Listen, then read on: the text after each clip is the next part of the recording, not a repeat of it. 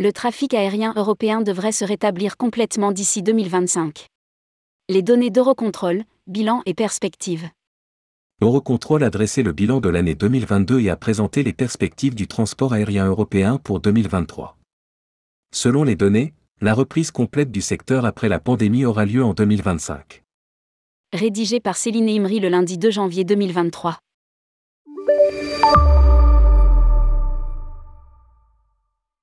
Après deux ans impactés par le Covid-19, l'industrie aérienne a repris des couleurs en 2022. Selon les données d'Eurocontrol, 2022 se termine sur un total de 9,3 millions de vols, soit 3,1 millions de plus que l'année 2021. Malgré ce rebond, les résultats restent en deçà de 2019 qui avait enregistré 1,8 million de vols de plus qu'en 2022.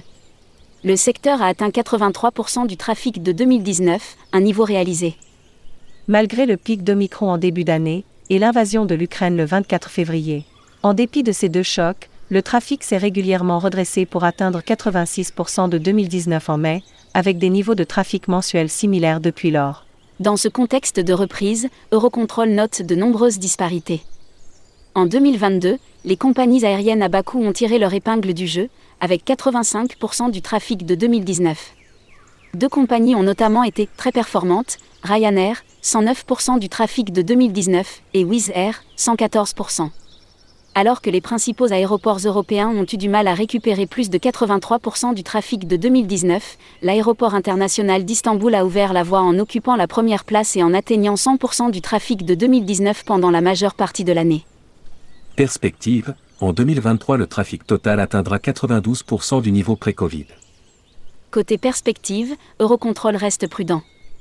À l'horizon 2023 et au-delà, nous sommes convaincus que la reprise continuera de se renforcer à mesure que les problèmes de capacité et de personnel seront progressivement résolus, même si c'est à un rythme légèrement plus lent que ce que nous avions prévu avant la guerre d'agression de la Russie.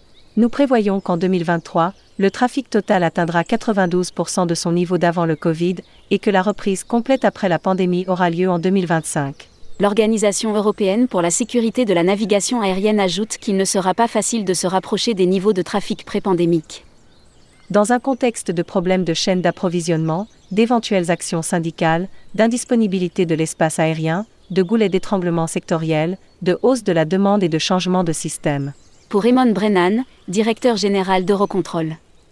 Les chiffres ont tourné en faveur de l'aviation les prédictions de demande refoulées se sont avérées exactes et les gens ont montré leur désir de prendre à nouveau l'avion à mesure que la pandémie était maîtrisée, avec des pointes estivales de 90% ou plus.